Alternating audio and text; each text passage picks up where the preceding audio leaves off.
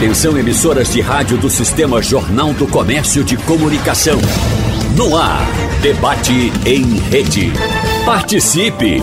Rádio Jornal na internet. www.radiojornal.com.br possui a responsabilidade legal de educar crianças e adolescentes nem sempre se limita aos cuidados que eles precisam.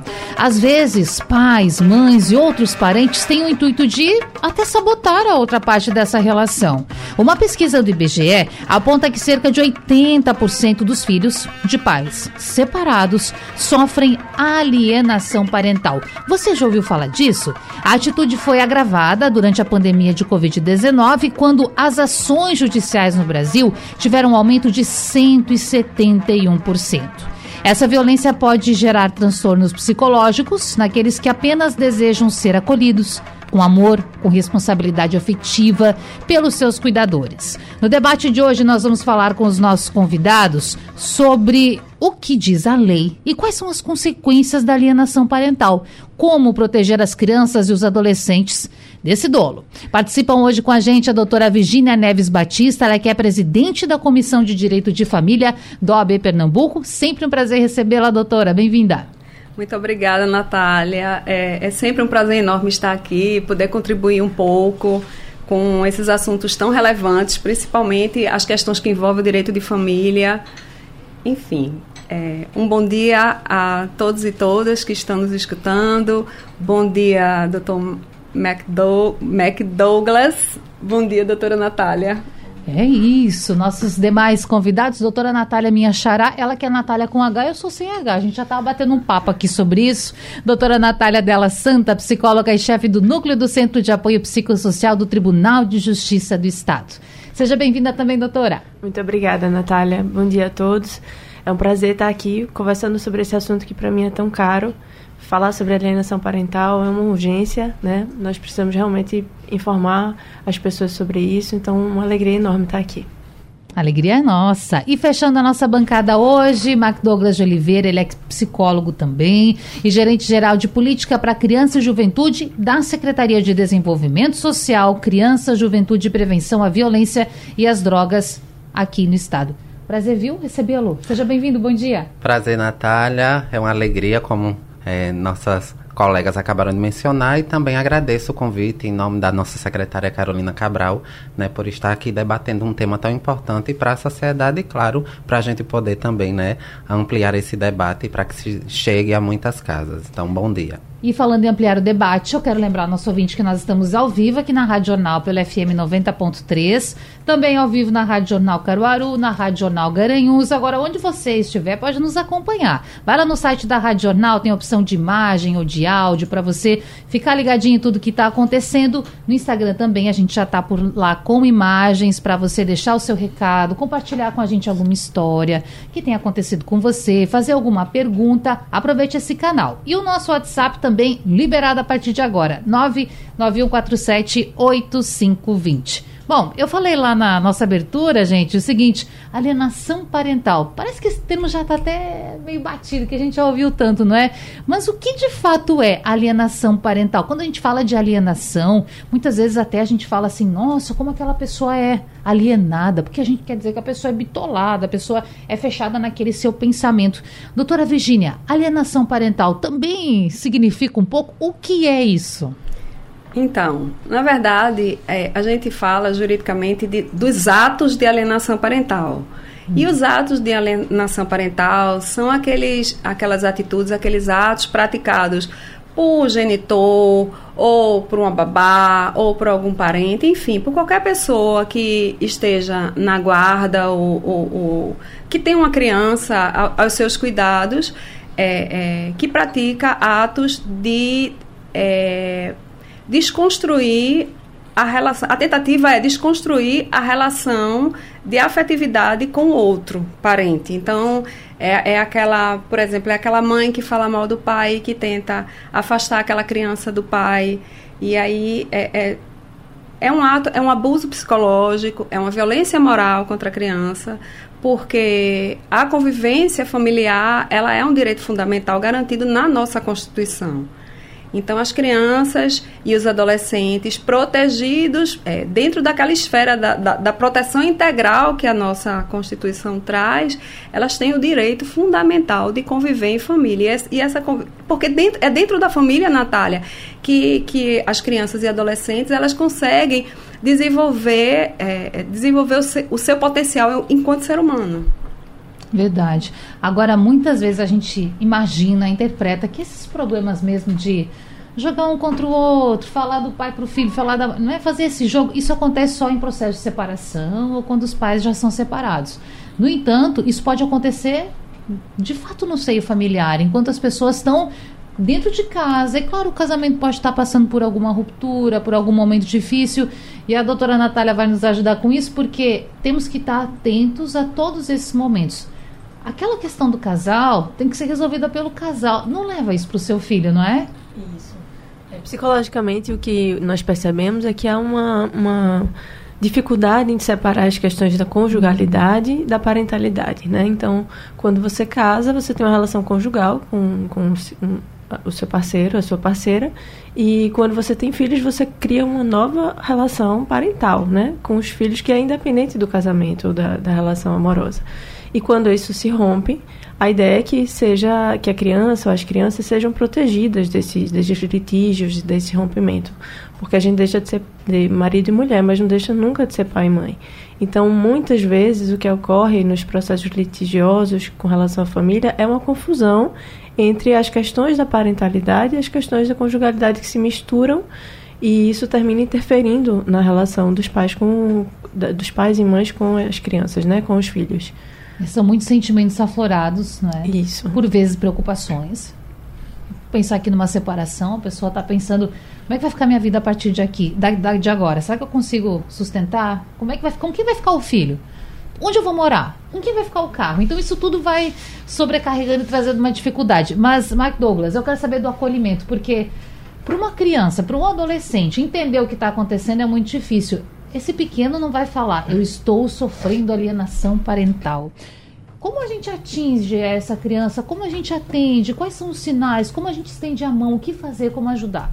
Perfeito, Natália. Eu acho que é um ponto super importante. Primeiro, porque quando a gente fala de alienação parental, a gente está falando de é, construções né, desse outro fora de uma realidade, muitas vezes né, imposta por esse pai ou por essa mãe, tirando é, essa figura materna ou paterna desse lugar de, de segurança, de proteção, de acolhimento. Então, quando a gente pensa nisso, é uma violência como tantas outras. A gente consegue identificar uma violência psicológica nesse processo. A gente consegue ver um processo até de negligência com essa criança, porque muitas vezes a gente pensa né, a nossa relação intraconjugal pelo olhar do adulto e a gente não consegue perceber o impacto que isso pode gerar nessa criança. E a partir disso, como várias violências, dentre elas também a sexual, entre outras, elas são violências muito sutis. Então a gente só consegue ter essa percepção desse, desse tipo de violência, do grau de violência, quando a gente observa o comportamento dessa criança. Então é obviamente que a gente vai precisar estar atento, só que muitas vezes essa família emergida nesse contexto de violência, ela não vai por si só chamar ajuda, pedir ajuda, porque ela está, neste contexto, negligenciando a partir dessa violência estabelecida numa ordem psicológica. Então, seria muito bom que a gente começasse a prestar atenção no nosso nível e nas nossas redes de apoio social. Escola, vizinhos, colegas dessas famílias, parentes, né, que não estão na casa, mas que são próximos, que percebam a mudança de comportamento dessa criança, que toda criança em situação de violência, seja qual for, ela vai demonstrar seja na mudança de humor, seja na, na questão do sono, seja no rendimento escolar, isso vai ser percebido e, claro, precisa desse olhar mais apurado para a criança. E é tão difícil porque, ainda falando de um processo de separação, parece que todo mundo toma um lado, isso. não é? O familiar. Toma, o filho toma um lado. Isso. Sem querer. Isso. O pai, a mãe, o primo, o tio toma um lado. Não, todo lado dela, todo lado dele. Enfim. Só que tomar lado nesse momento não é bom para a criança, né, doutora? Porque o pequeno só precisa de atenção e que você, assim como a senhora bem pontuou, cumpra e atenda aquilo que a legislação também prevê. Como a doutora Natália falou aqui, é, há uma dificuldade de entender que o que se termina é a conjugalidade, é o casamento. Mas a parentalidade, aquela relação de filiação, ela persiste. Independentemente, é, é a família vai se transformar é, é, e, e vai seguir como um novo formato. Um novo formato pai e mãe agora em casas separadas, mas pai continua sendo pai, mãe continua sendo mãe. Então, essas questões precisam ser bem digeridas pelos adultos para que não tragam reflexos nessas crianças. Sim. A gente diz muito que a alienação, às vezes, é, são, é, é, decorrente dos restos do amor, não é? É uma frase bonita, mas é, é muito verdadeira. Parece até romântica, é. mas de fato Agora, ela não, é, não tem nenhuma novidade, não. É. é, é uma, tem um, um autor de direito que diz que é uma maldade velha com um nome novo. Porque isso é uma prática comum, antiga, enfim, de, de desqualificar o outro, o outro genitor. Isso acontece já de muito tempo. Não, não é uma coisa que aconteceu apenas a partir da lei. A lei só visa. É, é, a intenção da. Quando foi criada a lei de alienação parental em 2010, a intenção é manter a manutenção dessas relações parentais, uhum. é a manutenção do afeto e, e a garantia do direito dessa, desse filho à convivência familiar. E agora estou pensando nas configurações familiares também, doutora Natália, porque a gente fala, claro, é, falamos muito aqui pai e mãe, um casal heterossexual. É possível, claro, sim, que as pessoas não é, homossexuais tenham seus sim. filhos e muitas pessoas já, já passaram por esse processo de adoção ou mesmo de gestação, não é? Agora, tem aquela avó que cria hum. o seu neto. E aí, ao mesmo, ao, ao mesmo tempo, tem o pai, enfim, estou imaginando aqui um cenário talvez a mãe faleceu, não sei, o pai. Fica na outra esteira, querendo visitar a criança, a avó não deixa. Uhum. Não é tão comum acontecer, mas acontece isso também, né? Acontece muito. É? Né? As configurações familiares hoje são diversas e nós pegamos esse cenário de alienação em, em, em todas elas, né? Uhum. É, mas é interessante a gente perceber que o divórcio, ele é um, ele é um, é, é uma situação muito difícil para quem vive. Se a gente considerar as grandes perdas da vida, ele só perde para uma perda por morte, né? A sensação de um divórcio é de luto completo. Então essas pessoas que vivem um rompimento afetivo, elas, elas também estão precisando de ajuda, né? Muitas vezes a alienação ela não é de forma deliberada, não é algo que eu faço por maldade. Isso acontece por dificuldades psicológicas das pessoas em lidarem com as suas próprias emoções, em lidarem com as suas perdas, com as frustrações. Isso termina repercutindo a dificuldade de manejar isso, essas emoções e, e todas essas perdas, numa dinâmica completa, né? Uhum. Então, muitas vezes a gente tenta orientar, porque às vezes a alienação é por falta de conhecimento, é por falta de dessas condições de apoio, também para os adultos, né? Já é difícil para os adultos, imagine para as crianças. Então, é uma situação onde todo mundo precisa de ajuda, na maioria das vezes, né? Considerando a, a maioria das vezes. Mas, obviamente, que tem pessoas que fazem isso de uma forma deliberada e com maldade, mas a grande maioria, pelo menos dos casos que, que eu pego lá no setor de trabalho no Tribunal de Justiça, são questões é, humanas, de dificuldade de manejo de emoções e, e naturalmente passam por cima de, de, de valores, né, de questões importantes como os cuidados com a criança, enfim. Muitas vezes é a reprodução do que a pessoa também viveu exatamente, no seu passado. Exatamente. Não consegue perceber isso, é difícil. Às vezes é transgeracional. A gente é. conversa com aquela pessoa que está fazendo aquele movimento e quando a gente vai avaliar a família pregressa, a família de origem, vem exatamente de uma história muito semelhante e está só reproduzindo o que viveu. Isso é bem forte psicologicamente, né? Por isso é importante você que está nos acompanhando prestar atenção nos seus sentimentos. Por que eu estou me sentindo assim? Por que eu estou agindo dessa forma? E se precisar, não hesite em pedir ajuda.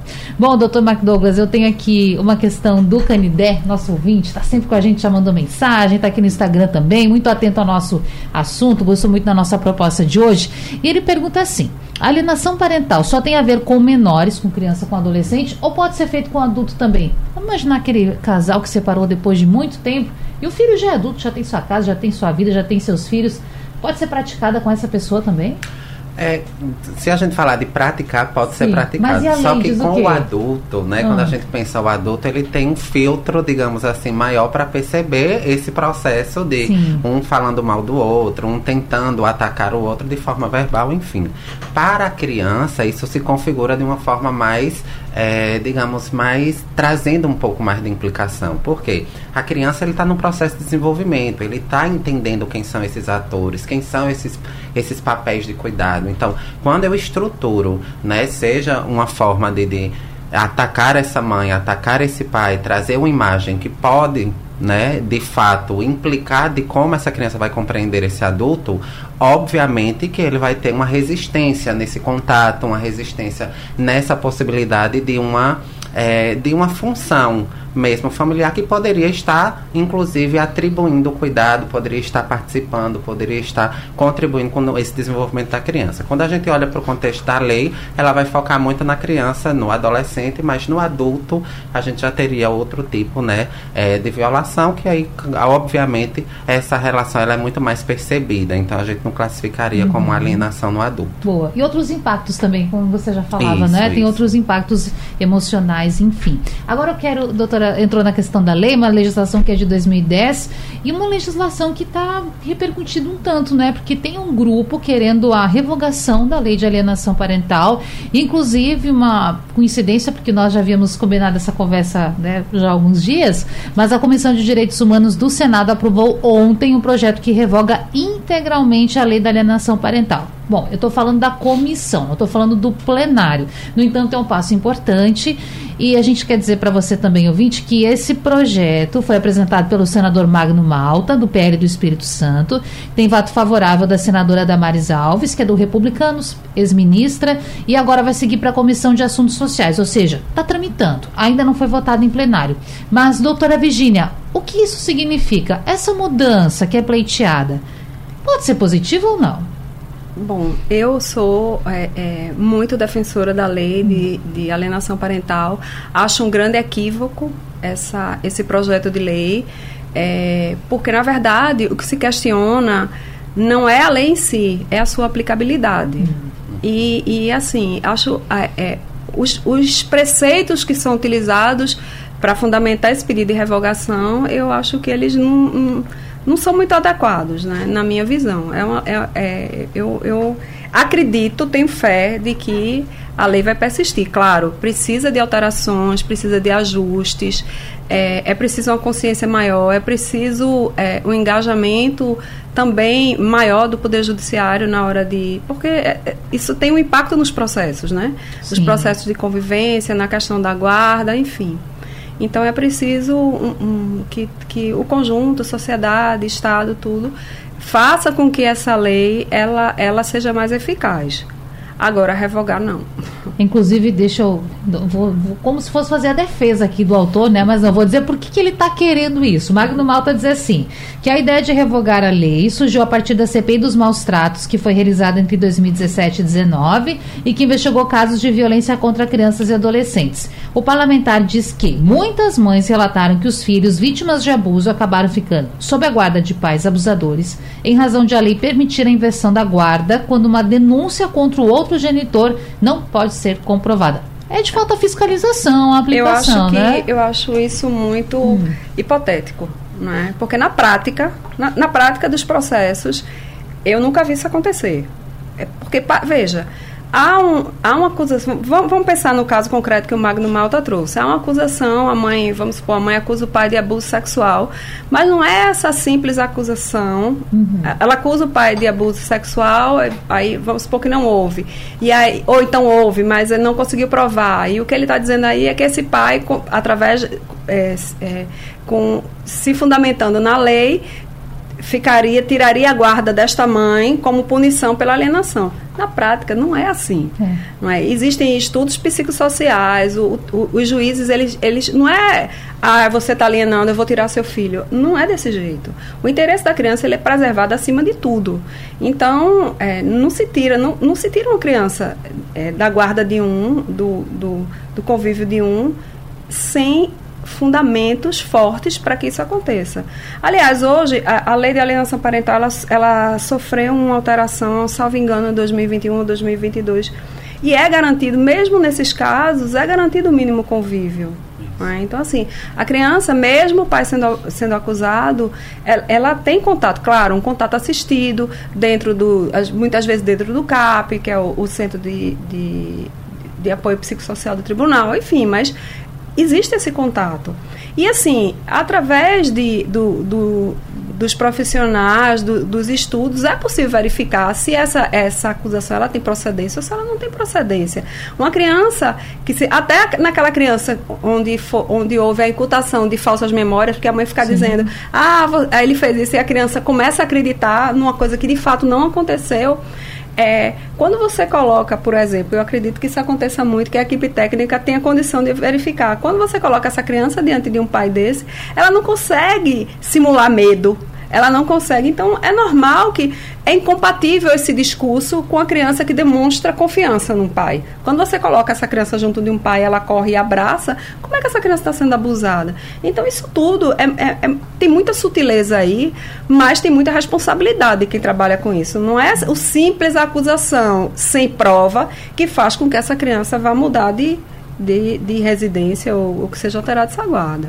E importante mais tocar nesse ponto da guarda, de como o Poder Judiciário trata, porque quem define por fim é o Poder Judiciário, né? A doutora. Natália está aqui na qualidade também de psicóloga e chefe do núcleo de Centro de Apoio Psicossocial do TJ. É um momento delicado, Isso. né? Imagino como é esse dia a dia, como é esse acolhimento. São muitas conversas com a criança, até chegar esse momento de definições. Como é? Sim. É, nós, nós atendemos as varas de família da capital uhum. e o segundo grau também. Então, sempre que há um processo litigioso é, com alguma questão a ser avaliada, porque muitas vezes os casos de família eles perpassam questões psicológicas e o juiz às vezes precisa de um auxílio técnico para essa avaliação. O processo chega no CAP, inclusive eu queria agradecer aqui a minha equipe, fazer um grande agradecimento porque somos 23 profissionais para atender todas as varas. É um trabalho árduo e fazem com um, primor é, exemplar, queria até parabenizar o meu time. Mas quando nós recebemos o processo, a gente faz um estudo dos autos do processo, então lemos os autos do processo com atenção e aí começamos as intervenções. Entrevistamos todas as partes, a, a mãe, o pai, se tiver uma avó, uma tia, uma babá, alguém que participa da dinâmica daquela família. Entrevistamos as crianças, já criança com o pai, criança com a mãe, vamos à escola. Às vezes, se tiver for fizer terapia privada, a gente atende o psicólogo, uhum. quem acompanha o médico. Quando tem denúncia de abuso, a gente vai conversar com o médico se tem alguma questão física, né? Então o estudo é muito complexo, é muito longo. É realmente um estudo de caso especializado naquela família, né? É, é costurado no corpo do caso. E isso dá muito trabalho, mas é, é, é, a exigência que a complexidade do caso exige, né? A gente precisa realmente ter esse olhar. E, e como a doutora Virginia falou, é, muito dessa questão polêmica da lei tem a ver com a aplicabilidade mesmo, né? Na última, último grau da alienação parental é você fazer uma falsa denúncia ao genitor ou à genitora. Então, se eu quero afastar aquela criança e eu alego que ele está sendo abusado, que a criança está sendo abusada, isso, naturalmente esse afastamento acontece de imediato, porque a gente primeiro protege e depois avalia. Então, toda essa, essa, essa dinâmica, essa polêmica surgiu a partir disso. Uhum. Porque há, normalmente, o dilema: há, há um abuso real acontecendo ou é um processo de alienação parental grave? Então, a meu ver, Natália, o nosso esforço precisa ser numa melhor qualificação das equipes técnicas, dos advogados que trabalham com isso, das escolas que precisam ter consciência sobre esses assuntos, para a gente fazer uma avaliação mais preciosa, mais, mais mais, mais real mesmo do que está acontecendo, fazer avaliações mais bem feitas disso do que revogar a lei porque simplesmente ela não está sendo aplicada. Existe um mau uso de muitas leis, né? Se a gente for ver leis muito importantes que podem ser usadas de uma maneira inadequada. Sim. Então não é a lei, é como ela, é, é, como essa avaliação acontece e o ideal é que a gente consiga discriminar cada vez mais se é um caso de alienação ou se é um caso de abuso. E isso exige um trabalho árduo técnico, né? E uma preparação dessas equipes no Brasil inteiro, que esse debate seja feito entre os profissionais que têm acesso direto à criança, que têm acesso direto a essas famílias que estão em litígio.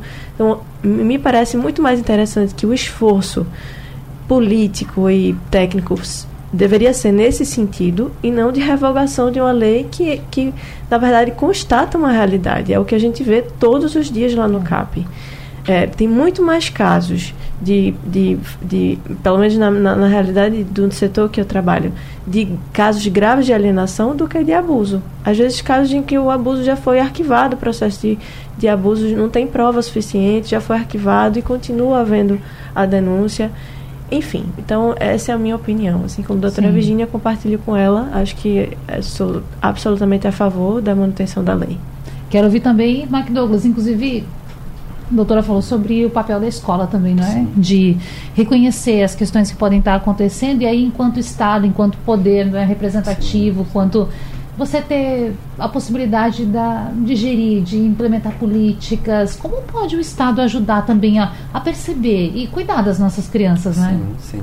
É, existe, né, Natália trouxe um ponto, acho que muito importante para que a gente traga também para o debate, que é justamente essa composição dessa rede. Né? Claramente a nossa rede a nível do Brasil ela está fragilizada, fragilizada no sentido de necessidade de formação, necessidade de identificação dessas situações, fortalecimento mesmo dessas redes de proteção. A gente olha para o ECA 1990 como a lei maior, né, que institui a garantia integral, ou seja, a doutrina dessa garantia integral da criança e do adolescente, mas a gente vê que ela não vai dando conta. Em 2016 a gente precisa instituir uma lei, né, da primeira infância para garantir prioridade absoluta. A gente tem tem a lei da alienação e tantas outras para garantir o direito básico da criança, né, desse, desse direito da criança. Então a gente vem em 2017. Lei não falta, né, doutor? Exato, a gente vem em 2017 com a Lei 13.431, que fala sobre esse sistema de garantia de direitos, estrutura novamente esse sistema de garantia de direitos, e a gente em 2023 está falando né, de uma revogação de uma lei que também vai trazer a garantia desse direito da criança. Então, acho que o principal ponto a ser refletido nesse momento é de que forma essas redes estão postas e de que forma essas redes estão fortalecidas. Né? Enquanto gestão pública a nível estadual, a gente tem pensado nas estratégias, obviamente, desse fortalecimento do sistema de garantia de direitos, seja pelos planos né, decenais estaduais que a gente está elaborando de enfrentamento à violência sexual, os protocolos unificados da Lei 13.431 para garantir uma escuta adequada, qualificada, entendendo os papéis de cada ente e, óbvio, que também identificando esses, esses personagens e instituições estratégicas. A escola é uma delas. A escola ela tem um potencial é, gigantesco de identificação de violências, porque é o, o lugar onde a criança passa um, um, tempo considerável e onde ela pode também demonstrar no comportamento, falar com essa professora, com esse professor, sobre situações que muitas vezes ela não se sente confortável em falar no âmbito familiar, porque é o, o espaço dessa violência. Então, enquanto gestão é, estadual, a gente tem pensado na possibilidade de fortalecimento dessa rede por meio de formação, de criação de programas, estruturação dos planos para garantir de fato a efetivação desse direito. O Clemente Silva ele fala assim: meu filho tem 9 anos, sofre alienação parental, na opinião dele, desde os 4. Já procurei o conselho tutelar, procurei a justiça, até hoje nada aconteceu. Meu filho está com dificuldade de aprendizado. E, doutora Virginia, a gente sabe da alta demanda, muitas vezes a dificuldade que as pessoas têm em conseguir o serviço, mas qual é a orientação que a gente pode dar para ele? Procura quem? Não desiste de procurar. O que, que ele faz? Bom, da minha parte, a minha recomendação é procure a justiça. Sim. Ele diz que procurou, nada aconteceu, mas eu, eu não consegui detectar como uhum. houve essa procura, não é? É preciso, se existe um processo, se já existe processo, por exemplo, processo para regulamentar uma convivência, e aí você pode fazer, trazer essa, esse, esse tema para dentro desse processo de forma incidental, ou então entrar com ação é, é, relatando esse tipo de comportamento por parte do outro, do outro genitor, ou de outro parente, enfim. E aí, para que você provoque o judiciário, para que o Poder Judiciário investigue, faça os estudos adequados, é, é, caminho, no caso aqui de, de Pernambuco, faz o encaminhamento para o setor da doutora Natália, o CAP, para que o CAP realize, detecte uhum. se de fato está havendo alienação, e aí o juiz vai aplicar a, é, é as, as determinações que a lei traz. Não só, né? porque ele tem até a liberdade de, de trazer outras, é, fazer outras, outras determinações. Mas ele pode, por exemplo, apenas advertir, ele pode ampliar o convívio do pai ou da mãe com a criança, já que o objetivo é afastar, ele traz mais para perto.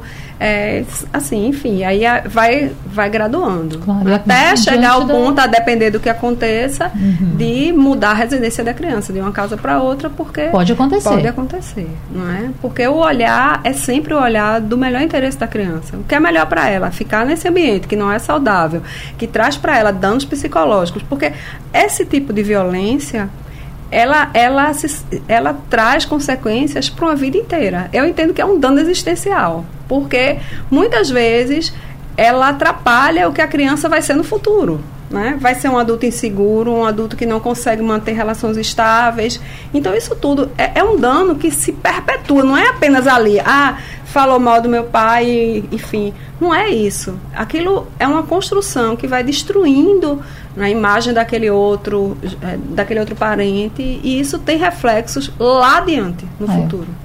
Tem um ouvinte que. Nós já falamos aqui um pouco sobre os adultos também nesse, nessa relação, nessa situação, mas é importante ressaltar aqui, trazer informação melhor. Essa pessoa não quer que fale o seu nome, a gente vai respeitar.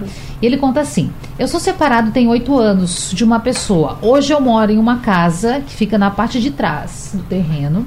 E o meu filho, já na maioridade, enfim, já tem 18 anos completos, então, ou mais, mora na parte da frente da casa. Porém, a mãe não permite que eu entre na casa que meu filho mora, que ele me deu uma cópia da chave. Enfim, a convivência aqui está bastante prejudicada.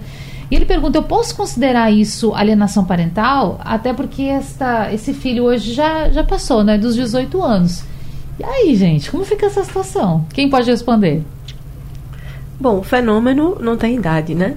É, isso pode acontecer sim, com, com, inclusive ao longo do processo, às vezes a, a, criança faz, né, 18 anos, e isso já vinha ocorrendo antes. É, com relação à, justiça, eu acho que não há o que fazer, né, doutora Virginia? Não, é, na verdade, com os 18 anos encerra o poder parental, né? É, enfim, ele mora na casa, a casa dele, a casa dela, e o fato, ele não precisa ter a chave ou precisa entrar na casa da, da ex-mulher para poder conviver com esse filho. Não é? Esse convívio não precisa ser na casa dele.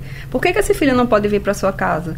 É, tem um, um, Isso aí é uma observação minha de anos de, de advocacia nessa área, é de que quando o pai, ele, ele é um pai proativo, essa, essa, esses atos de alienação, eles tendem a não ter tantos efeitos, porque é aquela coisa, é, fala mal, aí manda. Se ele é aquele pai insistente que vê, que não abre mão de estar com o filho, tudo, ele vai aos poucos, com o convívio, desmistificando aquilo que é construído lá. A minha mãe fala que meu pai é assim, mas quando eu vou para casa do meu pai é legal, é muito bom, é um pai carinhoso, é um pai presente, é um pai participativo.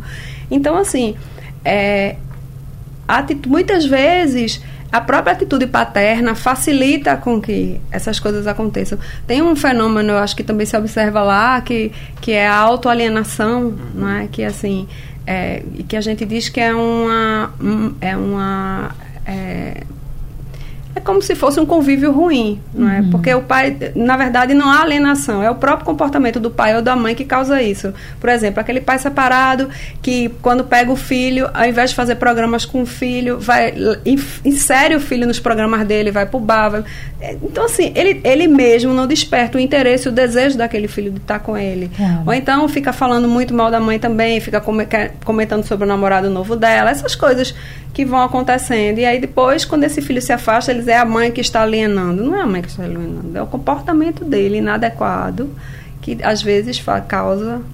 É importante se prestar atenção também. Contribuindo nisso. também com, Sim. com né, o, o, ouvinte, eu acho que também no contexto geral é mais tentar reconstruir a dinâmica dessa relação, porque se eles já vivem muito próximo, né, obviamente, como a doutora trouxe, ele não precisa ter a chave da casa dessa mãe. Ele pode ter a dele e o filho pode visitá-lo, né? Pode conviver com ele, mas claro, se essa relação ela tiver algum tipo de atrito, vai precisar, né, de um novo redefinir dessa relação, dessa aproximação afetiva, desconstruir alguns, algumas imagens ou papéis a partir mesmo da convivência da, da, da ação, né? Digamos assim, deste papel na vida desse filho que já é maior de idade. Eu acho que é mais uma reaproximação do que um processo processo mesmo de alienação.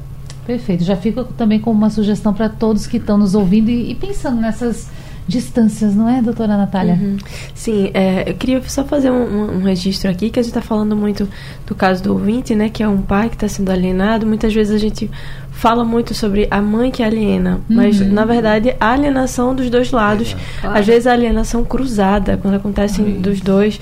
E o que a gente percebe é que não é a maioria as mulheres que alienam, é, são os guardiães.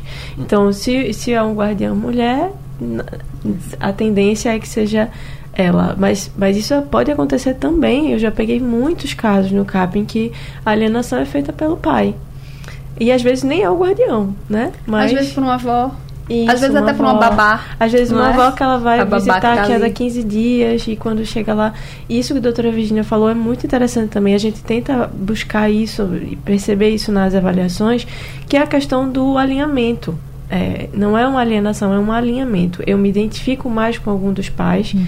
pelos comportamentos que eles, que eles têm, pelos estilos parentais que eles, que eles apresentam. Então, se eu tenho um estilo parental muito autoritário, é, eu tendo a ter maior dificuldade de relacionamento. E isso, às vezes, é um vulnerabiliza a relação e termina sendo confundido, às vezes, com alienação. Não, não, não necessariamente é, é uma alienação. Às vezes Sim. é um alinhamento mesmo de, de, da fragilidade das relações humanas que acontece em todas as idades, enfim, em todas as relações. Sim.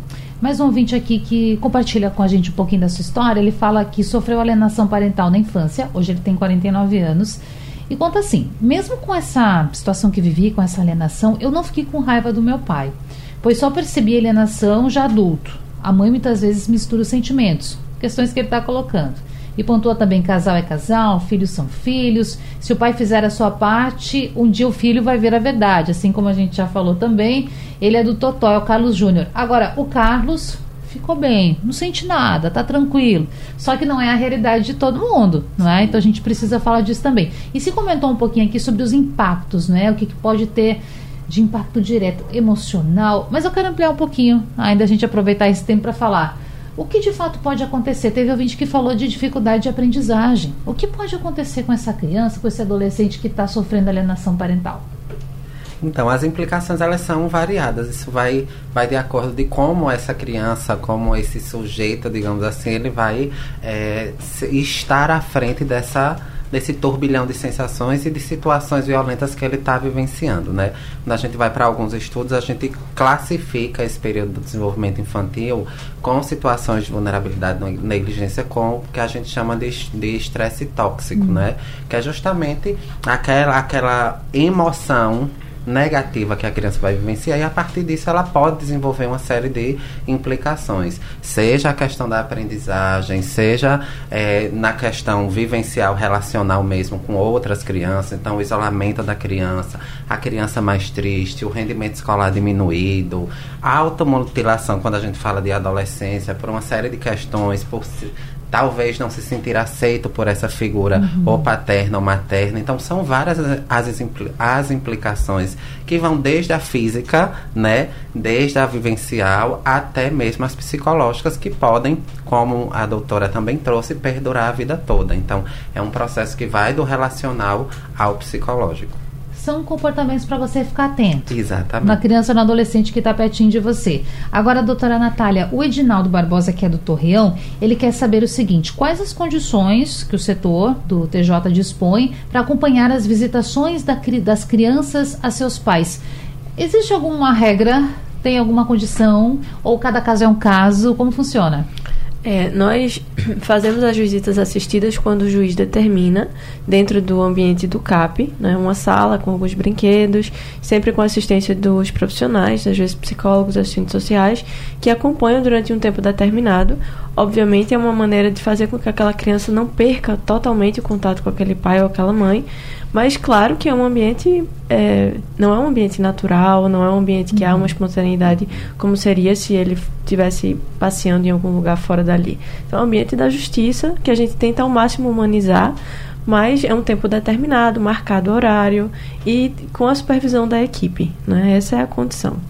Eu vou até corrigir aqui porque eu falei o nome errado. Eu falei no masculino, mas é a Edinalda. Perdão, Edinalda. Obrigada pela tua audiência, tá bem? Ela é do Torreão, tá nos acompanhando.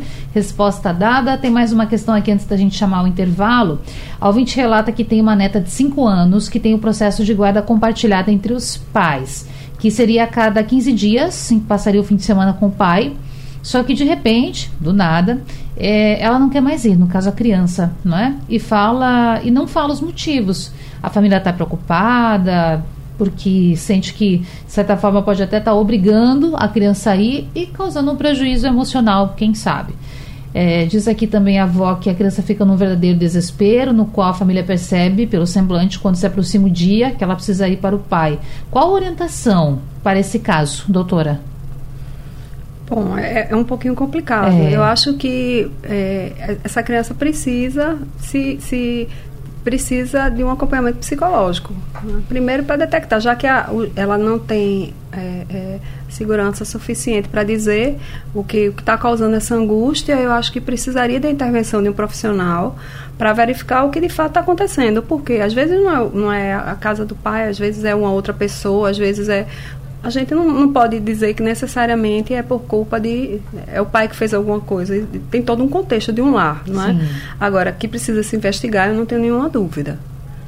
Claro. E se de fato se verificar que algo não está é, andando como planejado nessa relação. Esse processo de por exemplo, como a nossa ouvinte colocou, de que existe já um período determinado, a cada 15 dias com o pai, isso legalmente pode ser alterado? Pode ser alterado. Se comprovado, né, que Pode existe alterado, algo que né?